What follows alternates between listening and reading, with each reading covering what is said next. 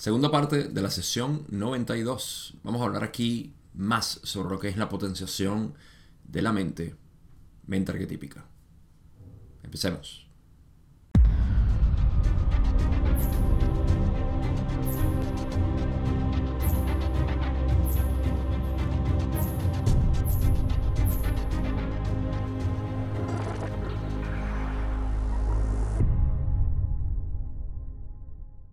En el episodio pasado estuvimos hablando inicialmente de lo que ya es rutinario en las sesiones, lo cual es preguntar sobre Carla, la situación, el contacto, mantenimiento del contacto y todo eso. Y luego entramos mojarnos los pies ligeramente en las aguas del potenciador de la mente arquetípica, el arquetipo del potenciador. Eso nos llevó a unas preguntas que no voy a recapitular porque algunas de ellas fueron Em, algo intrincadas y más bien te eh, remito a la sesión, mejor dicho, al episodio anterior. La pregunta 13 particularmente fue un poco compleja por lo como Ra explicó y también por la pregunta de Don que fue algo enredada. Pero eh, en esencia se estaba hablando de, de cómo el potenciador de la mente eh, hace su trabajo en la matriz. Así que vamos a continuar en eso hoy. Y Don estaba haciendo o tenía una lista de preguntas o digamos, sí, inquietudes sobre lo que era el, eh, el potenciador de la mente o esta dinámica, porque estamos hablando de una dinámica. Es importante no ver a los arquetipos como elementos separados de un sistema, sino como algo, eh, diferentes fases por la cual eh, la experiencia, el continuo experiencial, está informando a la conciencia, diría yo. Eh, la conciencia siendo algo que está totalmente em, independiente a, a, lo que es la experiencia. Conciencia y experiencia son... Es una división arbitraria que hacemos como para denotar que la conciencia no está a la merced de la experiencia, sino que la experiencia básicamente está informando a la conciencia. Eh, así que importante ver esto.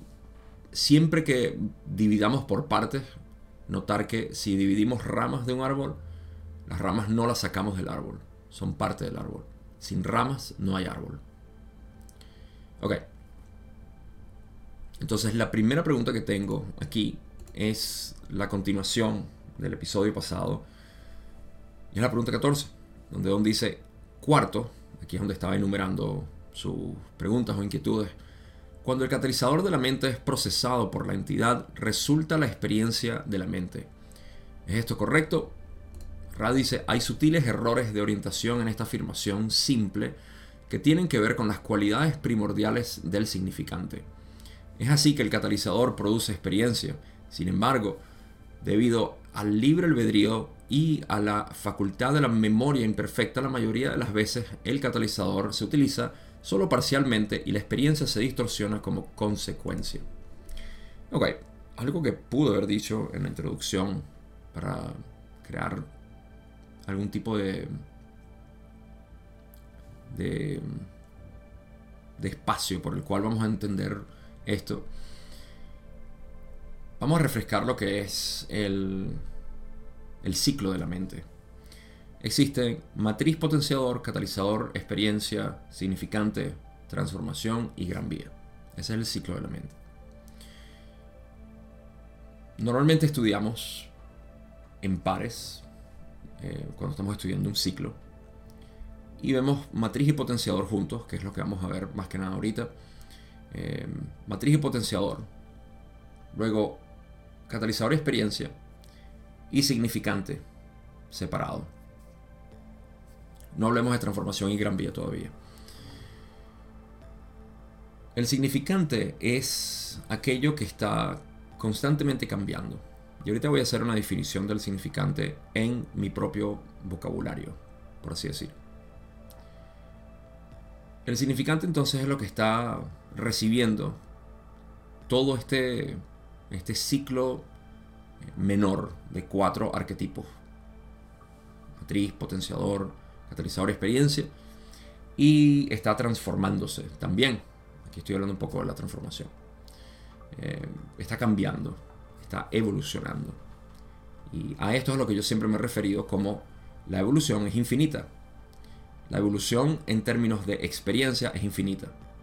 Porque de lo contrario estaríamos diciendo que existe un fin a la experiencia. Eso quiere decir que la infinidad es limitada. Puede producir solamente una cantidad limitada de experiencia. Y esto es falso. cuando yo me refiero al ciclo de volver o de regresar a reconocer tu ser, eso sí tiene un fin. Porque no hay más nada que buscar en, términos... La evolución espiritual no es esa. Evolución holográficamente lo puede ser a través de densidades y todo, pero eh, la evolución, digamos, del ser en experiencia es infinita. Porque no hay fin a la experiencia. Ok, entonces ese significante es el que está, digamos, em, sacándole provecho a todo esto. Y ciertamente el significante era uno de los tres arquetipos que existían antes del velo del olvido. Ahora, la pregunta de Don aquí fue, se me olvidó, cuando el catalizador de la mente es procesado, resulta experiencia. Ok, estamos estudiando entonces eh, esta, esta dinámica de estos dos catalizadores, de estos dos arquetipos, catalizador y experiencia. Voy a hacer una distinción adicional en términos de lo que es el continuo experiencial, que es todo esto que estamos viviendo, y el arquetipo de la experiencia, que evidentemente está siendo, su propósito es, o su posición es en dirección para la evolución del complejo mente-cuerpo-espíritu o del significante si lo vemos así. Entonces, ¿qué pasa? Que Don está haciendo la pregunta eh, no por culpa suya, sino por como la pregunta. Em, cuando el catalizador es procesado, entonces hay experiencia. Resulta que no, no totalmente, porque la experiencia no es totalmente procesada, o mejor dicho, el catalizador no es totalmente procesado y por ende la experiencia de evolución no se genera, al menos no totalmente. Em, por eso es que Rand dice que la orientación de la afirmación tiene errores eh, sutiles. Y tienen que ver con el significante. ¿ok? Ahorita voy a hablar de eso. Es cierto que el catalizador produce experiencia. ¿ok? Pero, debido al libre albedrío de la persona, y la facultad de la memoria imperfecta, lo que quiere decir que no siempre estamos conscientes de todo lo que está pasando, no tenemos conocimiento completo. La mayoría de las veces el catalizador se utiliza solo parcialmente y por ende la experiencia se distorsiona como consecuencia. Em, en inglés utilizaron la palabra skewed, lo cual quiere decir que como que se desvía. O no es una desviación tampoco, sino eh, se toma otra dirección. ¿sí? Em, notando que la dirección, obviamente, de la experiencia en la mente arquetípica es evolución. Evolución es decisión de polaridad. La decisión de polaridad aumenta básicamente lo que es el poder con el cual tú vives tu vida, ya sea en el lado positivo o en el lado negativo. Entonces, lo importante, que mencionar aquí con respecto al significante es que el significante es el que está procesando, por así decir, la experiencia. Y si bien nosotros, en términos prácticos, nosotros estamos aquí viendo, eh, estamos observando un mundo, tenemos una vida. El continuo experiencial nos está informando. Ra dice que todo lo que asalta nuestros sentidos, todo lo que nos impacta, todo lo que nosotros percibimos es catalizador. Por ende, todo catalizador nos está informando de una experiencia que puede ser procesada evolutivamente o en dirección hacia la polarización. Pero nosotros no procesamos catalizadores de una manera completa. Por ende, la experiencia no se está absorbiendo por completo. Eso quiere decir que constantemente tenemos que reconfigurar, o la mente, no nosotros, sino la mente automáticamente está reconfigurando la experiencia para poder procesar el resto del catalizador y de esa manera tener una experiencia completa. Esa es la, eh, la acotación que hace Raki. Vamos a pasar a la próxima pregunta donde seguimos explorando esto. Pregunta 15, donde dice, el proceso dinámico entre la matriz, el potenciador, el catalizador y la experiencia de la mente forma la naturaleza de la mente o el significante de la mente. ¿Es esto correcto? Ra dice, como sugiere nuestra respuesta anterior, el significante de la mente es a la vez actor y actuado. Con esta excepción, la afirmación es correcta en gran medida. Así que, una vez más, hablando del significante, el significante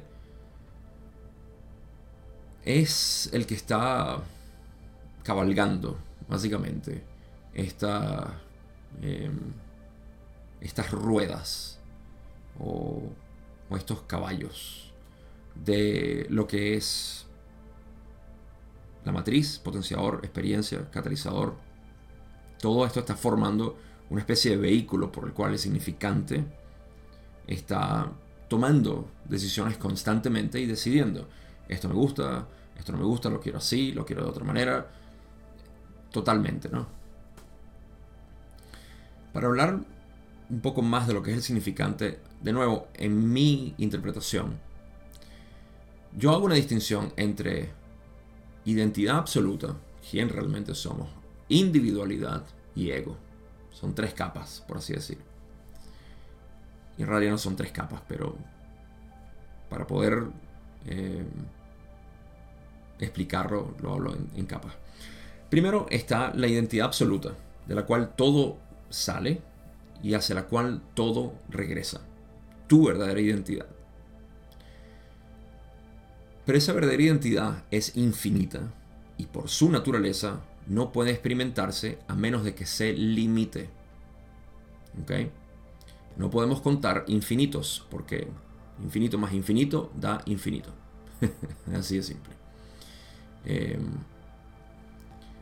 entonces, ¿qué pasa? Nuestra identidad absoluta se manifiesta como una especie de individualidad se individualiza como algo. Esa individualización tiene inercia, tiene pasión, tiene deseo, tiene, ah, tiene belleza, tiene aprecio por la... tiene amor. Su naturaleza es amor.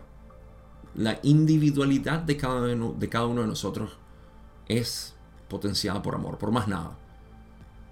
Es percibido como algo distinto, cierto pero su naturaleza es amor. Ahora, la identificación de nosotros con la individualidad es el ego. En pocas palabras, yo creer que soy mi individualidad es un ser separado.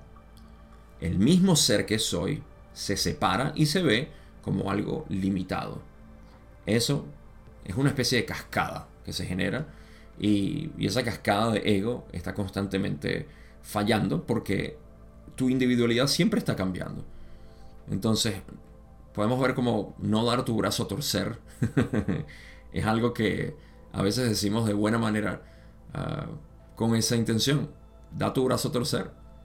Está bien. No eres eso. No te aferres tanto a una identidad porque no existe. Por eso regresamos una y otra vez. Y es la práctica constante de decir, yo no soy esto, esto se está expresando a través de mí y es lo que quiero hacer. Y yo simplemente eh, noto y, dejo que una inteligencia superior informe mi realidad. ¿Cuál es esa inteligencia superior? Amor sobre separación. Punto. Es así de simple. Entonces, cuando Ra dice que el significante de la mente es a la vez actor y actuado, yo lo, eh, lo equiparo con la individualidad. La individualidad es la misma conciencia manifestándose, pero manifestada está en limitación adrede, porque no hay otra manera de poder experimentarse si no es en individualización. Y eh, cualquier tipo de acción es una acción sobre él mismo, porque es el mismo creador. Entonces por eso Ra dice, es a la vez actor y actuado. Actuado en el sentido de que todo lo que hace actúa sobre sí mismo. Y todo lo que hace es actuación de sí mismo. Y con esta afirmación o excepción, la afirmación es correcta, queriendo decir que, como Don dice, el proceso dinámico entre la matriz, potenciador, catalizador y experiencia de la mente forma la naturaleza de la mente o el significante de la mente. Eso me parece adecuado porque el significante, la individualidad de nosotros, únicamente se puede manifestar a través de lo que es una matriz potenciador, catalizador y experiencia. Todo esto siendo parte del sistema de manifestación o creación. Vamos a la otra pregunta. Pregunta 16, donde dice, a medida que la entidad toma conciencia de este proceso, programa esta actividad ella misma antes de la encarnación. ¿Es esto correcto? Rale dice, así es. Por favor, ten presente que no estamos hablando de la mente arquetípica, que es un recurso disponible por igual para todos, pero utilizado de forma desigual sino de aquello a lo que se refiere, el proceso experiencial encarnativo de cada complejo mente, cuerpo, espíritu. Estoy casi seguro de que en la sesión pasada hablamos de este mismo tema y eh, fue cuando estábamos hablando de lo que es la, el proceso de hacerse consciente de la evolución. O de repente fue en el episodio pasado, no lo recuerdo. Pero es cuando nos hacemos conscientes del proceso de evolución y al hacernos conscientes del proceso de evolución podemos programar nuestra próxima encarnación. Por eso Ra una vez más aquí está diciendo, hey, advertencia, no estamos hablando de la mente arquetípica aquí, sino del proceso experiencial encarnativo de una entidad. Y ya van a decir por qué quieren aclarar esto. Pero para repetir lo que Don está preguntando, Don está asociando este proceso de la mente arquetípica con el proceso de evolución. Y es correcto, porque digamos que este es el mecanismo por el cual uno evoluciona. Por el cual el ser elige su polaridad y por ende se polariza a través del tiempo y eso incurre en una eh, dirección de polaridad para la evolución a través de las densidades de conciencia. Así que Don dice, ah, entonces, a medida de que nosotros tomamos consciente de este proceso, entonces esto eh, programa la actividad, eh, la entidad pues programa su actividad antes de la encarnación. Entonces Rana dice que es cierto, sí. creo que en la sesión pasada o el episodio pasado lo que dije fue la apertura del corazón, porque ahí es donde en esencia nos hacemos conscientes del proceso de evolución.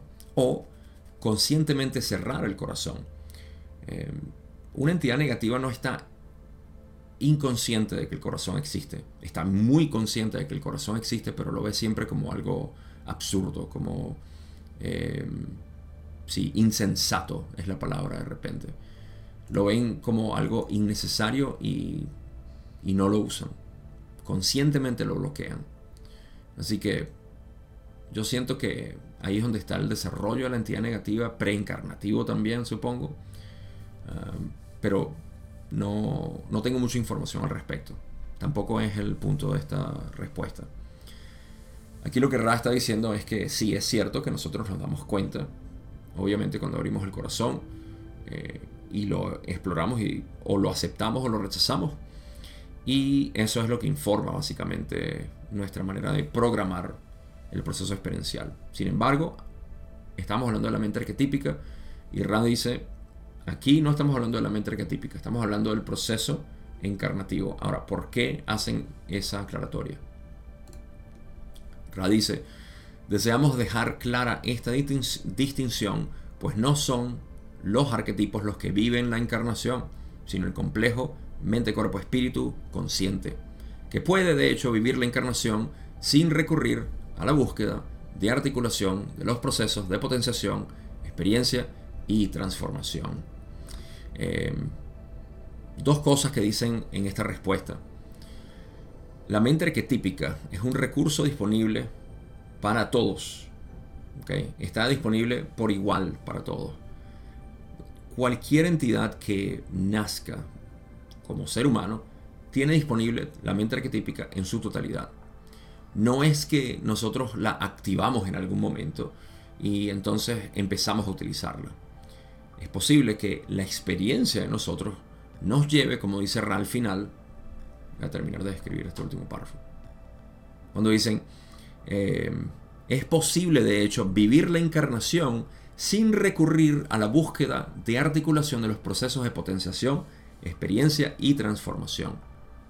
Esto es una manera de decir y reafirmar que es posible que mucha gente viva su vida, su experiencia, sin recurrir al proceso evolutivo. Y esto lo conocemos como muchas personas que no están conscientes, ni les interesa obviamente el camino espiritual, sino que están en su búsqueda de satisfacer las necesidades físicas y lo que es eh, la ambición o el deseo material, eh, lo cual no es una crítica, es simplemente la observación. Hay animales que son de una manera y nosotros no los criticamos, forman parte de un ecosistema y eso está bien. No quiero en ningún momento dejar la más mínima eh, idea de que estoy hablando a forma de crítica. Todos somos conscientes hablando de animales. Em, ok. Oliver ya me robó el show. Podemos seguir. Em, entonces, sí, aquí cuando dicen lo de vivir la encarnación sin recurrir a la búsqueda de articulación, para mí se enlaza con lo que estaban diciendo anteriormente de, eh, que no se, la mente arquetípica está disponible para todos, pero se usa de manera desigual. No todo el mundo lo utiliza de la misma manera o están conscientes de que existe. Última aclaratoria que quiero hacer aquí es que mm, no es necesario para nada estar consciente de, por así decir, de estudiar la mente arquetípica para... Eh, para nosotros poder ver los procesos, ¿no? Para estar consciente o para, para, ver los resultados, ¿no? De lo que es el, el, trabajo de la mente arquetípica. Y por eso es bueno saber que está disponible para todos y que cada quien hace un uso diferente. Hay personas que pueden que nunca lo utilicen en su vida. Ah, y mis ejemplos aquí son las personas que no deciden cambiar, que simplemente son como son y por más que la vida les lance todo tipo de, catalizadores, no deciden cambiar. No deciden cambiar. O, y, o al mismo tiempo, eh, lo que hacen es perpetuar básicamente su identidad anterior. Eso hace que se repitan los catalizadores de miles maneras. Eh, y eso, bueno, eventualmente debe ser procesado luego de la encarnación para una futura reprogramación a poder evolucionar, en esencia. En tercera esencia, el propósito es evolucionar más allá de el chakra amarillo. En pocas palabras, abrir el corazón. Un ejemplo que yo tengo de esto fue cuando eh, notarán que yo utilizo mucho el ejemplo de mis padres y sus muertes respectivas, porque vi mucha belleza ahí, vi muchas, muchas cosas que estaban sucediendo. Mi padre, por ejemplo, tenía un resentimiento muy grande con su hermana.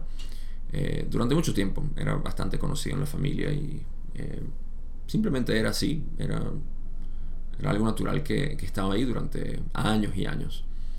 Cuando muere mi mamá, él recuerdo que me dice, no se me olvide esa noche donde estábamos despidiéndonos, y él me dice, oye, algo que yo tengo que, a los días de mi madre haber muerto, él eh, claramente afectado por este catalizador de la muerte de ella, dice, tengo que em, solventar, ¿no? tengo que sanar esa, eh, esas diferencias que tengo con mi hermana. Lo cual para mí fue una explosión en el corazón porque yo desde hace tiempo veía eso como absurdo. O sea, tener resentimiento con alguien ya a esa altura era, era demasiado eh, primitivo. Pero su libre albedrío lo movía a mantener básicamente ese resentimiento y a mantenerlo ahí. Pero ahora se había liberado de eso, se notó, se notó, yo lo noté de inmediato y dije, wow, o sea, eso ya es un cambio. Mi papá no estudiaba la ley del uno, por supuesto, no sabía nada de espiritualidad, o no le interesaba, católico por nacimiento y e iría a la iglesia como por eh, devoción hacia el Dios que él, que él había formulado en su mente. Pero ahí se ve un gran uso de lo que es un catalizador que cambia la experiencia en términos de polaridad positiva, aceptación, compasión, perdón, entendimiento de la otra persona. Y por supuesto de ti mismo. Necesitas comprenderte. Necesitas de por sí cambiarte a ti para poder hacer ese cambio. Ya no puedes seguir viendo a la otra persona de la misma manera y por ende tienes que admitir que estabas equivocado. Hay un cambio, hay una transformación.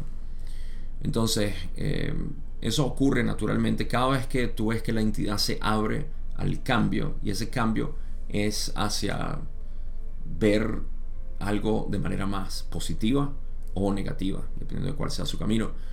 Eh, pero cuando una persona perpetúa y dice, no, voy a cambiar, pero cambia a una versión distinta de lo mismo, hay repetición de catalizador, obvio.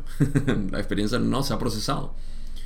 Eh, así que es importante uno, uno saber eso para, para entender que no, no tenemos por qué estar en un camino espiritual para que la mente arquetípica esté funcionando. Podemos apreciarlo en cada una de las personas que están teniendo sus cambios constantes y que simplemente vemos cómo su vida se armoniza más. Cuando hay menos preocupaciones, menos resentimientos, menos celos, menos rabia, menos odio y rencores y todo esto, hay mayor armonía. Siguiente pregunta. Don dice, pregunta 17, gracias. Por último, en términos de su lista de preguntas e inquietudes. A medida que cada centro energético se activa y se equilibra, la transformación de la mente es invocada cada vez más o cada, cada vez con más frecuencia. Cuando todos los centros energéticos están activados y equilibrados en un grado mínimo, se produce el contacto con la infinidad inteligente, se retira el velo y se invoca el gran camino de la mente. ¿Es esto correcto? Y esto es completamente errado, por varias razones. Ra dice, no. Esta es una mirada bastante elocuente de algunas relaciones dentro de la mente arquetípica. Sin embargo, debe verse una vez más que la mente arquetípica no equivale a la progresión o evolución del complejo mente-cuerpo-espíritu encarnado que actúa. Vamos a hacer una pequeña em, acotación aquí.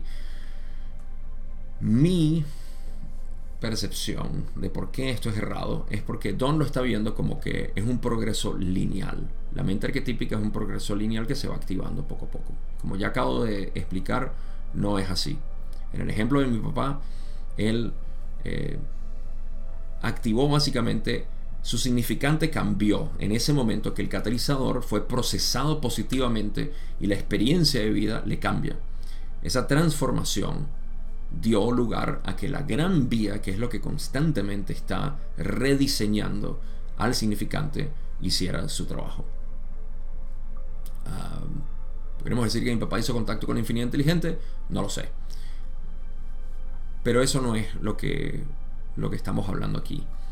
Por eso Don dice, em, cuando todos los centros genéticos, esa es la segunda parte que vamos a ver que está... Ra hace un comentario sobre esto, pero em, lo que sí es cierto, me parece a mí, es que a medida que cada centro energético se activa y se equilibra, la transformación de la mente es invocada cada vez más con frecuencia. A mí me parece que eso sí es cierto. Em, y, creo que esa es la primera parte donde Rand dice que es una mirada bastante elocuente a algunas relaciones dentro de la mente arquetípica. ¿Cuál es esa relación? En que mientras más uno se polariza, se balancea o se equilibra y activa centros energéticos, entonces más llamas al arquetipo de la transformación. ¿Cómo se ve esto en términos prácticos? Si yo era rígido en mi pensamiento hace 20 años, 15 años, incluso hace 5 años, era muy rígido en mi manera de pensar. El momento en el que yo me abrí a la experiencia de decir no sé nada, quiero que la realidad me informe, y estoy hablando de mi propia experiencia, mis cambios han sido absurdos en términos de, lo, de lo exponencial que yo puedo ver. De hecho, recuerdo que era tan impactante los cambios que yo tenía mes tras mes cuando tuve mi despertar espiritual que yo empecé a escribirlos. Y me di cuenta que cada dos meses ocurría un cambio, yo siendo yo y viendo patrones en todo.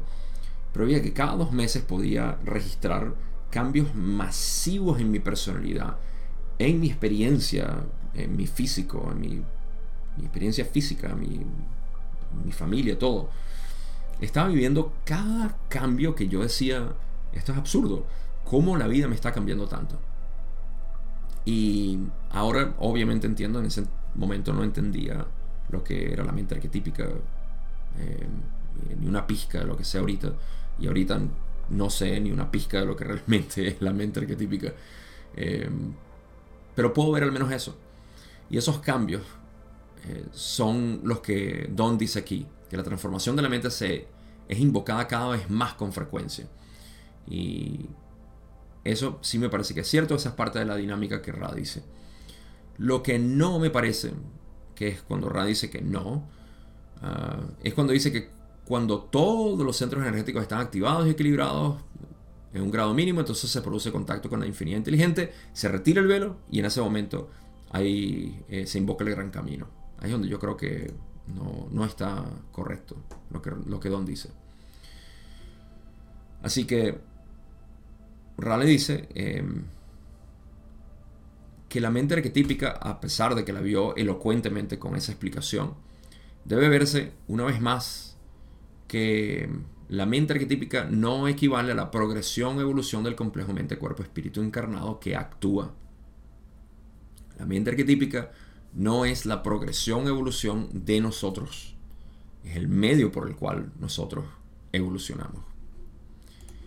Continúan diciendo, debido a la primera percepción errónea, la cual, que, la cual era esa, de, de balancear todo, para poder hacer contacto con la infinidad inteligente.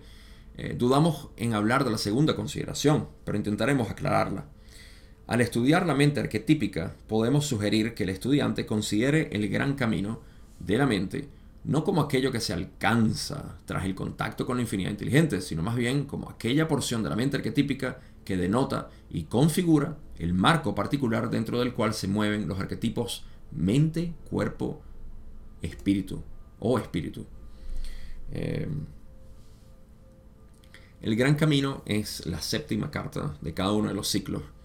Entonces, en cada uno de ellos es ah, la porción de la mente que denota y configura el marco particular dentro del cual se mueven todos los demás arquetipos.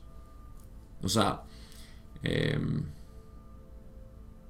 yo lo veo como la construcción total, ¿sí? De cómo, cómo se, se mueven todos estos eh, arquetipos. Y hay una ilustración muy bonita de alguien llamado Doug S., de mm, quien habla de la conciencia crística y de la ley del uno. Y en su estudio de la mente arquetípica, él eh, usa lo que es el, la carroza, ¿cómo es que se dice? Eh, la cuadriga en, español en inglés usan la palabra chariot, que es esas cuadricas que utilizaban en antaño los caballos, con caballos y el, el carro que se movía, ¿no? Eh, los romanos, los, em, los de Macedonia utilizaban mucho esto en sus eh, las cuadrigas de combate, todo eso. Em, ok, ¿por qué menciono eso? Porque Dog o Douglas S.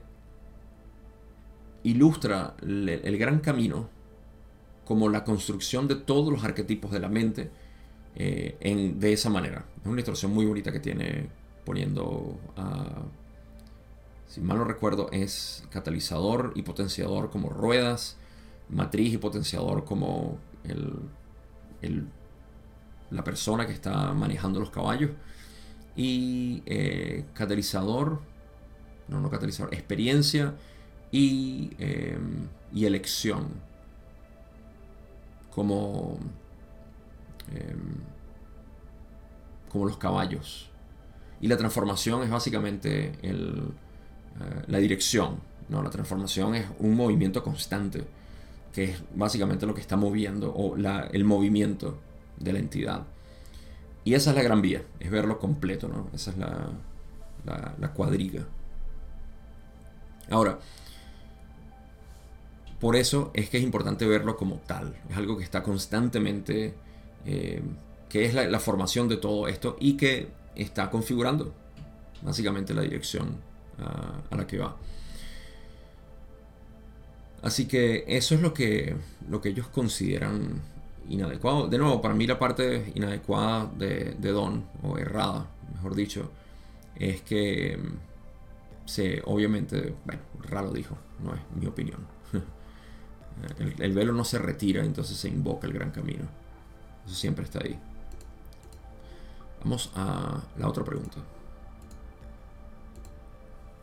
Don dice, pregunta 18. Volviendo pues a mi analogía o quizá ejemplo del recién nacido con la matriz no distorsionada, este recién nacido tiene su subconsciente velado de la matriz. El segundo arquetipo, el potenciador de la mente, va a actuar en algún momento a través, no diré a través del velo, no creo que sea una buena manera de decirlo, pero el potenciador de la mente actuará para crear una condición. Y usaré el ejemplo del bebé que toca un objeto caliente. El objeto caliente podríamos tomarlo como un catalizador aleatorio el bebé puede dejar la mano sobre el objeto caliente o retirarla rápidamente. Mi pregunta es, ¿el potenciador de la mente está implicado en esta experiencia? Y si es así, ¿cómo? Buen ejemplo, vamos a ver aquí cerrado. Tanto el potenciador de la mente como el cuerpo, como el del cuerpo, están implicados en la búsqueda de nuevas experiencias por parte del niño. El complejo mente-cuerpo-espíritu que es un bebé tiene una parte altamente desarrollada que puede estudiarse mejor observando a los significantes de la mente y del cuerpo. Voy a hacer una pausa aquí porque estamos hablando de lo que es el literalmente matriz potenciador y significante. Son las, em, eh, los tres arquetipos primigenios. Recuerden que antes del velo solamente existían tres arquetipos, eh, matriz, potenciador y significante. Así que estamos hablando de esto y esta es la base. Hemos creado arquetipos de catalizador y experiencia, transformación y gran vía después del velo. Así que estamos hablando básicamente de un niño inocente. ¿sí? Eh, la palabra inocencia va a tener algo muy importante que jugar aquí. Em, pero para ilustrar lo que Don está diciendo, está poniendo básicamente el ejemplo otra vez del bebé, del niño que está buscando experiencia y lo hace en este caso a través de tocar un objeto caliente. Entonces él pregunta si el potenciador eh, está haciendo eh, algún tipo de trabajo aquí. El potenciador de la mente está implicado en esta experiencia. Y si es así, ¿cómo? O sea, ¿cómo el potenciador ahí está, está actuando? Ra empieza esta explicación porque es larga, diciendo, tanto el potenciador de la mente como el del cuerpo están implicados en la búsqueda de nuevas experiencias por parte del niño. Evidente, cuando nosotros vemos un niño, lo que vemos es eso, es el, el potenciador del niño, de cuerpo y mente, está buscando experiencia constantemente. El complejo mente-cuerpo-espíritu, que es un bebé, tiene una parte altamente desarrollada que puede estudiarse mejor observándose a los significantes de la mente y del cuerpo. Recuerden que los significantes son una especie de cúmulo, de acumulación, de eh, repositorio, de almacén, donde están almacenados todas las inclinaciones y deseos particulares, las inercias de la mente del complejo mente cuerpo-espíritu. Un bebé representa un complejo mente cuerpo-espíritu eh, antiguo. ¿okay? ¿Qué tan antiguo? No importa, simplemente es antiguo. Tan antiguo como de repente un complejo mente-cuerpo que vivió muchas vidas como animal, vegetal, lo que sea, de segunda densidad, y luego se graduó a tercera densidad y ahora tiene esas inercias también. Eso es importante mantenerlo en mente porque podemos hacer ambos, eh, ambas comparaciones entre una entidad recién graduada de segunda densidad o un errante de sexta densidad encarnando. Ambos son bebés y ambos tienen la misma matriz y el mismo potenciador y ahora están experimentándose a través de esta nueva experiencia. Pero obviamente hay inclinaciones y hay eh, afinidades diferentes porque vienen de experiencias totalmente distintas. Ahorita elaboro un poco más de esto. Así que tanto el potenciador de la mente como el del cuerpo están implicados en la búsqueda de nuevas experiencias por parte del niño. Vamos a mantener eso ahí. Y sin embargo, eh, podemos ver mejor al significante de la mente y del cuerpo para este tipo de experiencia que el bebé, que el bebé va a tener. ¿okay? Ra hace otra aclaratoria aquí y dicen, observa que no incluimos el espíritu. Esa parte del complejo mente-cuerpo-espíritu no está desarrollada de forma fiable en todos y cada uno de los complejos mente-cuerpo-espíritu. Así pues, el yo significativo del infante, que es la cosecha de las de predisposiciones de todas las experiencias de encarnación previas, ofrece a este infante predisposiciones con las que enfrentarse a la nueva experiencia. Ok, pausa por aquí, vamos a hablar de este párrafo. Em, algo interesante que mencionar es esto que no incluyeron el espíritu. Okay. Hay dos razones por las cuales yo creo que eh, Ra dice esto, ¿no? Vamos a estudiar o refrescar lo que es el espíritu dentro del modelo de la ley del uno. El espíritu es lo que llamamos autoconciencia. Esto lo podemos ver en la sesión 19, cuando Ra está hablando de cómo las entidades de segunda densidad eh, se dotan del espíritu. Y dicen que el prerequisito para la tercera densidad, para graduarse a tercera densidad, es autoconciencia. Esto es dotado por el espíritu. En pocas palabras, el espíritu es el canal por el cual la autoconciencia se manifiesta. Simple. Entonces, es curioso que mencionen esto porque a mí me parece, y esta es mi interpretación, que el bebé tiene el canal del espíritu ligeramente desarrollado. ¿Por qué? Porque incluso su mente está todavía en desarrollo. Entonces, por eso es que eh, Ra dice aquí que esta parte del complejo mente-cuerpo-espíritu, hablando del complejo espiritual, no está desarrollada de forma fiable en todos y cada uno de los complejos mente-cuerpo-espíritu. Em, aquí podemos hablar de muchas cosas, podemos pensar que Ra estaba generalizando y diciendo que eh, no todos los bebés tienen un espíritu desarrollado ah, o muy desarrollado. Podemos ir con mi interpretación donde yo pienso que obviamente es a través de los primeros años que el bebé desarrolla su mente y por ende canaliza el espíritu de una manera más adecuada. Pero también podemos decir que hay personas que la autoconciencia es completamente, y ciertamente podemos verlo en nuestra sociedad, em, que la autoconciencia es algo que le pasamos por encima. Meditación, por ende, es un problema o es algo absurdo. ¿Para qué me voy a sentar a hacer nada cuando tengo tantas cosas que hacer? No estamos valorando lo que es la conciencia misma, que es el espíritu. Entonces, podemos interpretar eso también que Ra está diciendo aquí. El punto es que el espíritu no está desarrollado de forma fiable en todos y cada uno de los complejos mente, cuerpo, espíritu. A mí me parece curioso que hablando del infante, obviamente, eh, todavía no tiene el espíritu totalmente canalizado, sin importar cuál sea su origen, segunda densidad o sexta densidad como errante. Continúan diciendo que el yo significativo o el, o el significante, ¿no? Ese es el significante. El yo significativo del infante, que es la cosecha de predisposiciones de todas las experiencias de encarnación previas, una vez más, predisposiciones de el perro que fui en mi vida anterior, como recién graduado de, segunda densidad, o el errante, eh, las predisposiciones de errante que tengo de, de sexta densidad, el sol, de donde yo vengo. Y eh, esas predisposiciones están en el significante. Por ende, vamos a reaccionar hacia la realidad de maneras distintas. Nuestros significantes nos informan de la realidad de maneras distintas, o al menos nos están reflejando. La realidad nos está reflejando nuestros significantes de maneras distintas. Y por eso vemos niños pródigos y vemos eh, niños que necesitan mucha más atención en términos de enseñarle cosas básicas. Eh, todo esto es parte de la misma conciencia experimentándose a sí misma de diferentes maneras. Una no es superior a la otra, tengo que decir. Todas son la belleza del mismo creador inocente experimentándose a través de una mente particular. Más, más de Ra.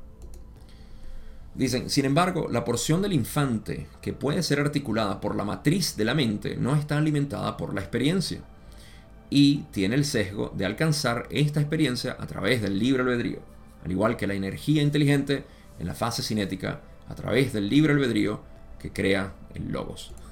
Aquí está algo, eh, una conexión como que estamos hablando de algo cotidiano o común y de repente nos vamos a la fase cinética del libre albedrío, la energía inteligente. ya voy a hacer una conexión aquí. Pero primero, lo que Ra dice aquí es que la porción del infante que se puede articular como la matriz de la mente, esa es la, la visión inocente del bebé. Les dije que mantuvieran eso en mente. La visión inocente del, del bebé, esa matriz de la mente, no alimentada por la experiencia todavía, Ah, tiene siempre la inclinación de buscar experiencia a través del libre albedrío. Entonces un errante de sexta densidad o un recién graduado de segunda densidad, ambos pueden buscar tocar un objeto caliente. ¿sí?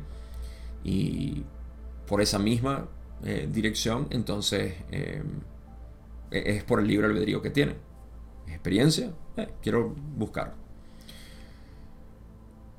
Y esto lo hacen con la misma inocencia, como yo lo interpreto, que la energía inteligente en su fase cinética, que es el movimiento, eh, a través del libre albedrío crea el logos. Okay. Estamos hablando de la creación total. No voy a enfatizar mucho, sino simplemente refrescar lo que es la creación. La creación, en su base principal, es pura conciencia, o lo que llamamos infinidad inteligente. Es una conciencia infinita, o una inteligencia infinita. Esa conciencia, a través del libre albedrío, hace la primera distorsión de decir, me voy a conocer. En esa primera distorsión, crea o enfoca el libre albedrío en lo que llamamos amor, que es el principio creativo de toda la creación. La acción del libre albedrío sobre amor es lo que genera luz, luz con mayúscula, en el modelo de la ley del 1, lo cual es eh, consecuentemente definido como energía inteligente. Luz, amor, amor, luz. Esa energía inteligente ahora se va a concentrar a crear lo que es el logos. Pudiéramos decir aquí que el logos que está creando es el logos, el gran sol central, que es la base de todos los demás logos o sublogos y sub sub sub sub sublogos. Así que mm,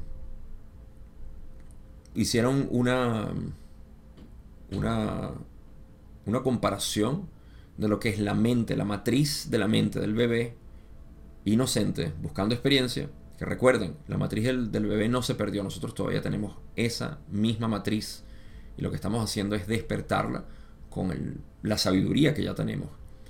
Cuando la sabiduría que tenemos informa esa matriz de nuestra mente inocente, mm, cosas hermosas suceden. Pero vamos a finalizar este, este último párrafo. Donde Ra dice, entonces este sub-sub-logos, o esa porción del complejo mente, cuerpo, espíritu, que puede articularse mediante la consideración de los potenciadores de la mente y el cuerpo, mediante el libre albedrío elige realizar alteraciones en su continuo experiencial. Eso lo leí con una entonación distinta. Em, los resultados de estos nuevos experimentos registran entonces en la porción de la mente y el cuerpo articulada por las matrices de los, de los mismos.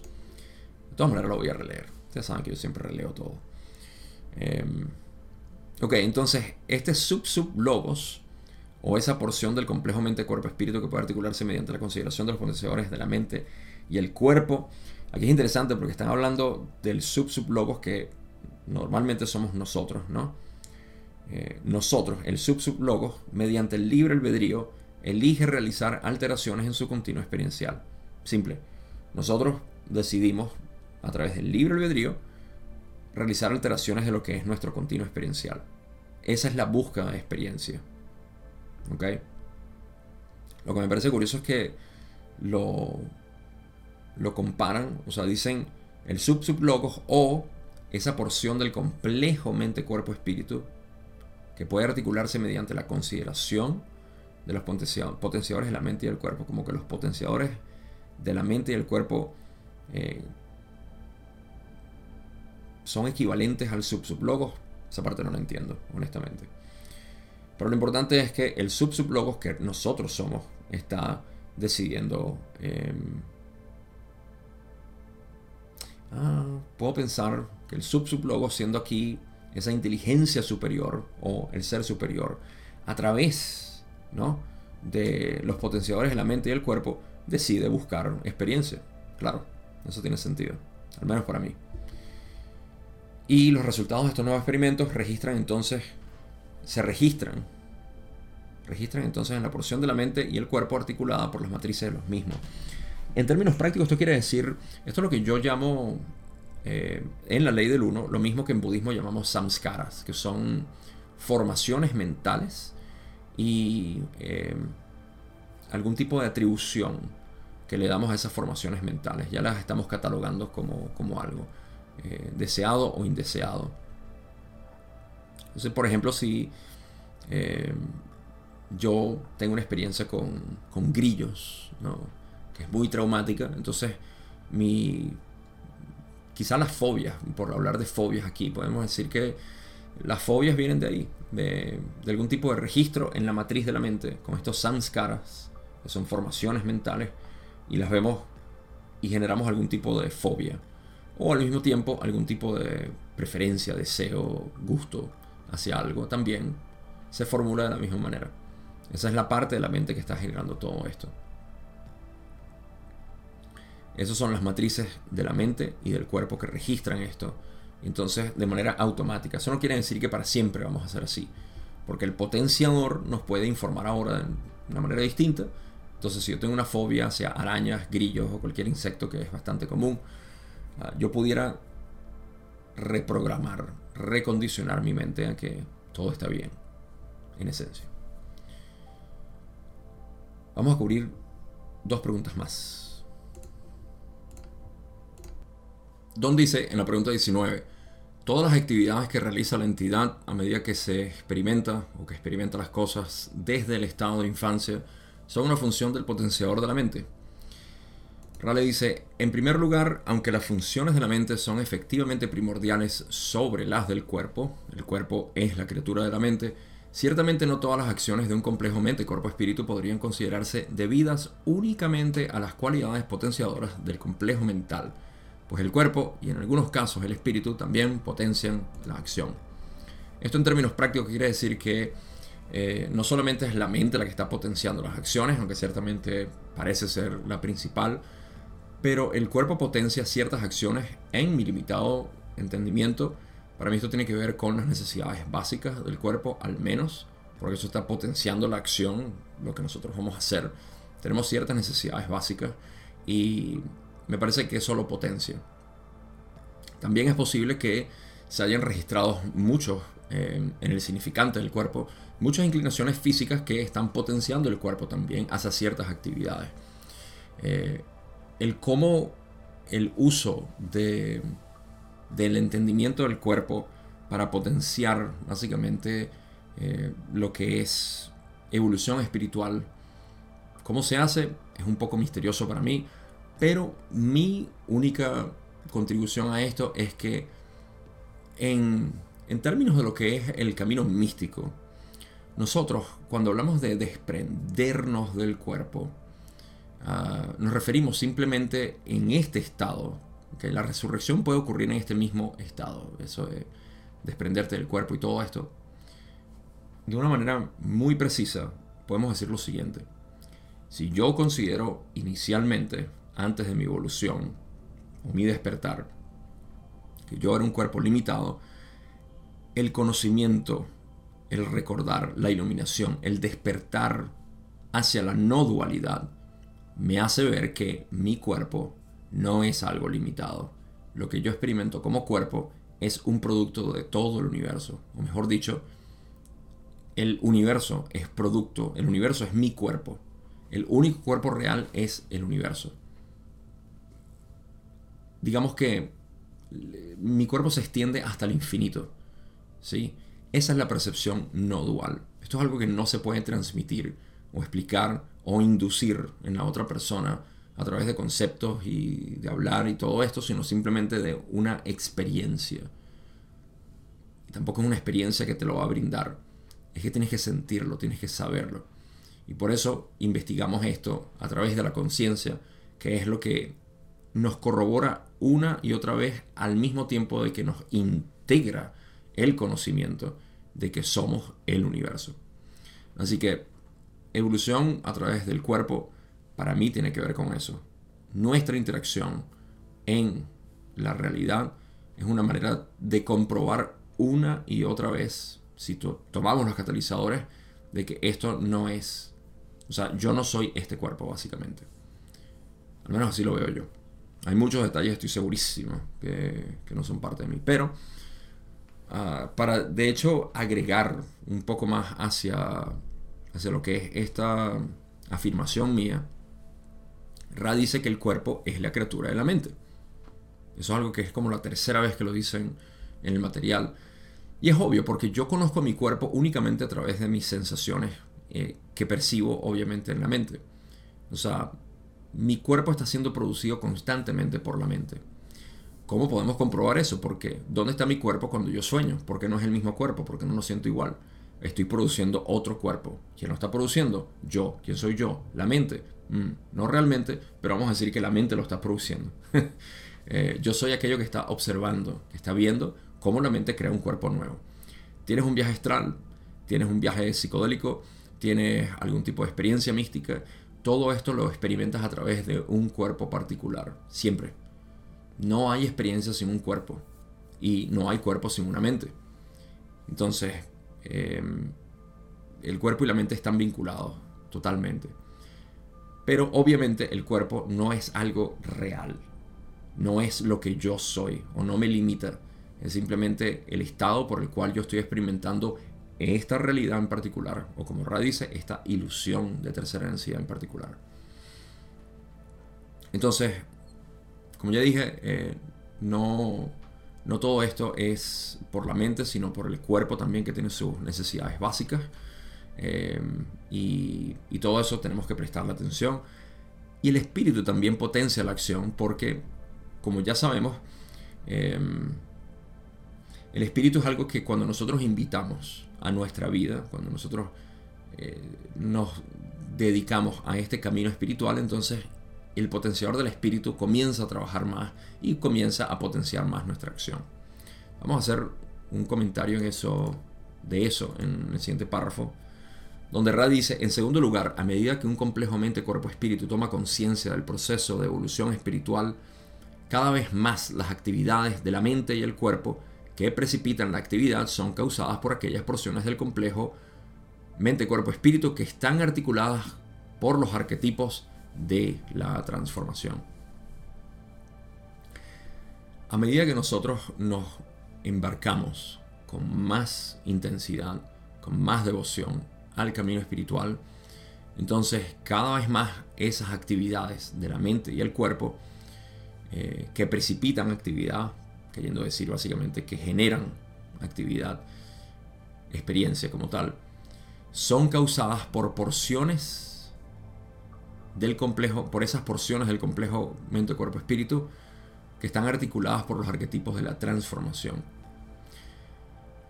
Interesante saber que la transformación es ilustrada en el tarot mente, cuerpo y espíritu como mente, los eh, los amantes o los enamorados. Y, y ahí la entidad necesita tomar una decisión entre el camino positivo y el negativo. En este caso, de cómo cortejar a su mente. Es lo que yo diría aquí. Cómo cortejar a la mente inconsciente. Porque para mí el, masculino ahí representa eh, la mente consciente y las dos eh, mujeres que están en la carta representan la mente inconsciente. Pero es una de las dos, no puede ser las dos. Tienes que elegir tu camino. Entonces se habla naturalmente en una interpretación de eh, utilizar y explotar a la de la izquierda, el camino negativo, tu mente, o aceptarla, amarla, cortejarla con, con enamoramiento, ¿no? Y eso es lo que hacemos con nuestra mente. Nos enamoramos básicamente de nosotros mismos, lo cual no es narcisismo para los que ya están sacando su, eh, sus espadas, tridentes y antorchas. Estás hablando de que debemos nosotros amarnos a nosotros mismos. No. Ok, bien. Lo crean o no, hay mucha gente que siente esa, interpretación cuando hablamos de amarse a uno mismo. Como que es narciso, es egoísta. Eh, y bueno, eso sé que no son ustedes, pero existe. Existe gente que todavía lo ve así. Em, entonces, esa es la transformación de la mente. Es una decisión, es un cambio que hay que tomar al momento y decir positivo o negativo. Eh, en el caso del cuerpo, no estoy seguro que, el nombre sea la muerte, pero hay, una, hay un esqueleto y está cosechando eh, almas que están como una especie... es un poco tétrico, ¿no? la imagen. Pero la muerte del cuerpo para mí representa simplemente el cambio o transformación que normalmente estamos teniendo. No tengo mucho que agregar en, la línea del cuerpo porque no, no lo entiendo muy bien, pero yo lo interpreto como normalmente nosotros estamos cambiando. El cuerpo está constantemente cambiando, las células están muriendo, nuestro, nuestra manera de percibir el cuerpo está cambiando y como ya dije, eh, todo esto, toda esta transformación, esta sanación corporal que podemos tener, tiene que ver con lo que es, el, está directamente vinculado, para mí eso no hay error, en qué tanto nosotros apreciamos nuestro ser como el universo, mi cuerpo como el universo. Y para mí, el consejo práctico es fundirse en la conciencia, porque el cuerpo no existe separado del mundo, así como no existe separado de la mente, ni tampoco de la conciencia. La conciencia es todo lo que une todo. Así de simple. Y en el espíritu tenemos, eh, no sé si el nombre es resurrección o el, eh, ataúd o como se llame, el sarcófago. Eh, pero también hablamos de eso. Así que, ¿qué nos quiere decir esto? Que Ra, al hablar de evolución espiritual, que nosotros mientras más nos dedicamos a la evolución espiritual, entonces esas transformaciones están liderando más nuestras acciones. Estamos buscando mucho más cortejar del lado positivo o negativo lo que es nuestra mente. Estamos disolviendo básicamente nuestro ser limitado hacia la infinidad y estamos constantemente eh, resucitando hacia un, un, ser mucho más amplio, hacia la divinidad, hacia el logos como tal, hacia la conciencia misma, la separación, o no separación, la, la disolución del ser separado. Cubrimos una más y terminamos por hoy. Todavía nos queda bastante que cubrir en esta sesión. Don dice, pregunta 20, la matriz de la mente parece representada aparentemente como masculina en la carta y el potenciador como femenino. ¿Podría reexplicar por qué ocurre esto y cómo afecta a estos dos arquetipos? Ra dice, en primer lugar, como hemos dicho, la matriz de la mente es atraída por el masculino biológico y el potenciador de la mente por el femenino biológico. Así, en la transferencia de energía, la mujer es capaz de potenciar lo que puede estar dentro de la mente consciente del hombre, de modo que sea investida del espíritu. En un sentido más general, aquello que busca alcanzar puede ser visto como un principio masculino. Aquello que espera ser alcanzado puede ser visto como un principio femenino. La riqueza del sistema de polaridad masculina y femenina es interesante y no comentaremos más, sino que sugerimos que el estudiante lo considere. esta pregunta es bastante general y tiene que ver simplemente con el por qué um, existen estos géneros ¿no? en los arquetipos. Y me parece que Ra hace la o sea, explica el por qué ellos utilizaron el género masculino para algunas y el, género femenino para otras. Nosotros naturalmente vemos al, masculino, por razones evidentes, como aquel que eh, busca, ¿no? que, intenta eh, outreach en inglés, quiere decir que intenta alcanzar, que busca, mientras que el femenino espera ser buscado, ¿no? Creo que Ra lo dijo aquí. Em, sí, que busca alcanzar y aquello que espera ser alcanzado es lo femenino. Entonces, por eso se le atribuye a, la mente, a la matriz de la mente, el masculino, porque eso es lo que hace la matriz de la mente. Y em, lo curioso es que dicen, es atraído la mente al masculino biológico, la, mente, la matriz de la mente, supongo porque el, el, el masculino biológico tiene por tendencia eso. A pesar de que obviamente existen masculinos biológicos que no se identifican como masculinos, eh, tienen, esa, eh, tienen esa configuración y esa configuración en la mayoría del planeta de, hombres tienen esa dirección heterosexual, por así decirlo. Esta es la parte polémica que a veces se pone un poco fastidiosa porque existen todo tipo de controversias al decir, como ya he dicho, que Ra es homofóbico por malas interpretaciones de todo esto. Eh, así que no voy a entrar mucho a esto.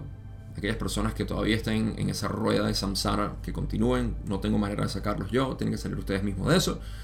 Eh, pero ciertamente hay una atracción de la mente, eh, de la matriz de la mente, hacia lo que es el proceso, o mejor dicho, del masculino biológico, al mismo proceso que hace la matriz de la mente.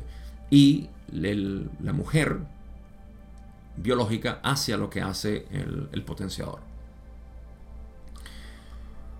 Por eso hablan de la transferencia de energía. Y fíjense que no hablan de transferencia de energía sexual. Así que no tenemos que hablar de géneros biológicos aquí. Sino simplemente la transferencia de energía. Eh, la mujer es capaz, eh, para ser mucho más específicos en inglés, dijeron the female, que es la femenina. Eh, en español mujer se refiere como que al, humano, ¿no? al, humano mujer y al humano hombre. Em, sí, la mujer es capaz de potenciar, o lo femenino es capaz de potenciar em, lo que puede estar dentro de la mente consciente del hombre o del masculino. Esto también se puede interpretar de otras maneras diciendo, sí, es la transferencia de energía sexual de una mujer biológica a un hombre biológico Puede ser así, una vez más, mi trabajo no es dar ninguna interpretación absoluta aquí, sino dejar, como dice Ra al final, de hecho, me voy con lo que dice Ra. La riqueza del sistema de polaridad masculina y femenina es interesante y no comentaré más, sino que sugeriré a ustedes, los que escuchan y ven, que lo consideren. Punto. Ya, me lavé las manos y me fui. Conclusiones. Eh, es muy bonito observar en términos prácticos lo que significa todo esto a la mente arquetípica. Eh, yo lo veo con gran belleza al notar que, como expliqué, existe la infinidad inteligente, el creador, mi verdadera identidad, el ser, Dios, etcétera, etcétera, etcétera. Todos los nombres que le demos, el Dao, eh, Brahman. Eso. Existe eso que no puede ser nombrado somos. Yo lo digo simplemente conciencia. Es conciencia. Esa conciencia se manifiesta porque para experimentarse necesita manifestarse, necesita individualizarse de sí misma. Entonces al individualizarse de sí misma, crea una dualidad de percepción. Y esa dualidad es sujeto y objeto. Yo y el universo. Y notar que la individualidad, que yo una vez más comparo o equiparo, mejor dicho, con el significante, está constantemente buscando experiencia para polarizarse, para irse hacia uno de estos dos caminos. Es fascinante. Porque entonces, toda... ¿cuál es el propósito de la vida? No? Aquí podemos responder las preguntas filosóficas más importantes de toda la historia, donde todavía se caen a los filósofos tratando de responderla. Y es, ¿quién soy? ¿Cuál es mi propósito? ¿Y a dónde voy? ¿Quién soy? No puedo definirme, pero lo conozco como conciencia. O mejor dicho, todo lo que sé de mí es la conciencia de mí. Es el conocimiento de mí mismo. Eso es todo lo que sé. Así que, ¿quién soy? Esto. Que no tiene nombre, porque siempre que lo veo está cambiando. Y cuando veo su naturaleza, no veo nada. Solamente siento una paz enorme. Y mientras más resido en esa paz, el mundo de alguna manera cambia, con magia. Luego, em, eso que yo soy tiene un propósito. ¿Cuál es su propósito? Experimentar. Experimentar las cosas. ¿Para qué? Para poder decidir qué estoy viendo. ¿Estoy viendo un mundo horrible o estoy viendo un mundo hermosísimo? ¿Cuál es mi visión? ¿Veo un mundo de separación o veo un mundo de puro amor? Ese es mi propósito.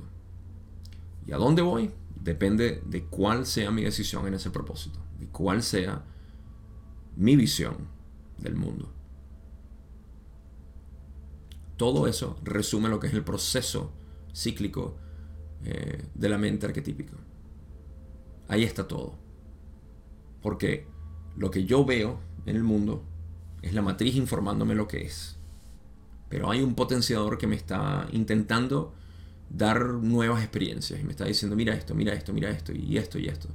Y si yo actúo, eh, activamente lo busco, entonces voy a tener mucho, mucho con qué trabajar. Catalizador y experiencia. ¿Para qué?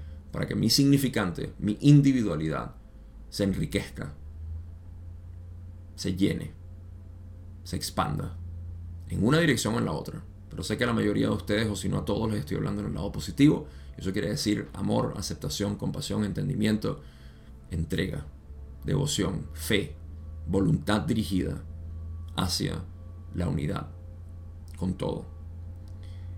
Ese es el corazón de la evolución. La mente arquetípica es el proceso por el cual, o la estructura por el cual ocurre la evolución espiritual. Sin más nada que decir, les agradezco a este punto, invitándolos como siempre que si quieren apoyar mi trabajo que he estado haciendo y que voy a seguir haciendo, Patreon, tengo algunas sorpresas que mostrarles, si no es que ya lo he anunciado cuando salga este video, eh, pero muchas cosas que cambiar y más contenido, más contenido exclusivo para la comunidad gratuita en Patreon. Sin embargo, si quieres apoyarme, hay una suscripción en Patreon que puedes decidir y me ayudaría a continuar precisamente este trabajo que estoy haciendo a la par de lo otro que estoy eh, trabajando, otros proyectos, mi mentoría y todo lo demás en Instagram, como ya sabrán. Los invito a eso, descripción del video tiene siempre todos los enlaces. Gracias como siempre por ver, seguirme, continuar en este camino conmigo y sobre todo por tomar este camino del modelo de la ley del uno a través de la visión mística, no dual y por supuesto en dirección positiva. Que estén bien, donde sea que estén, feliz día, feliz noche y nos vemos en la segunda, no, la tercera parte de la sesión 92.